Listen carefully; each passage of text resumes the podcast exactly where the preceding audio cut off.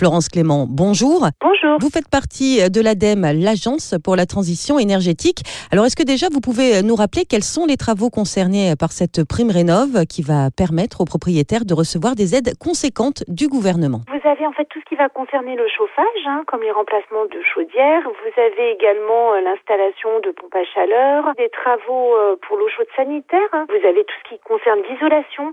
Et puis vous avez d'autres travaux aussi, comme des audits énergétiques peuvent être aidés, ou bien l'installation d'une ventilation.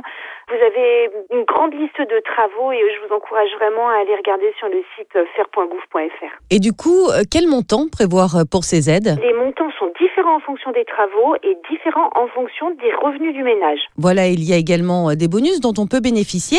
Euh, Est-ce qu'on peut donner un exemple? Par exemple, si j'ai besoin d'installer un poêle à granulés, un poêle à bois chez moi, combien est-ce que je peux espérer? Euh, avec des revenus très modestes, vous allez pouvoir avoir un forfait d'aide de 10 000 euros.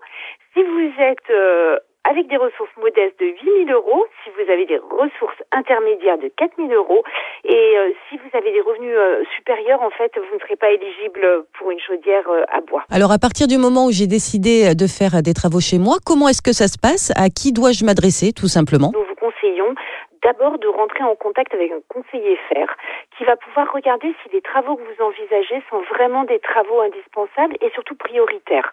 En tant que particulier, on pense parfois euh, bien connaître son logement, par exemple devoir changer les fenêtres, alors qu'en fait c'est plutôt l'isolation du toit qu'il aurait fallu euh, prioriser dans la liste des travaux à faire.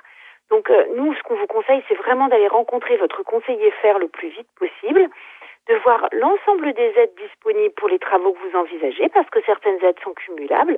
Ensuite, une fois que vous avez euh, une idée précise, de faire venir des professionnels qui vont vous faire des devis. Et ensuite, vous allez pouvoir passer à la demande du dossier en ligne. Vous allez recevoir un mail de confirmation et là, vous pourrez débuter les travaux. Merci beaucoup Florence Clément. Comptez de 3 à 6 mois entre le premier contact et la finalité des travaux. Vous pouvez espérer diminuer jusqu'à 4 vos factures de chauffage, par exemple.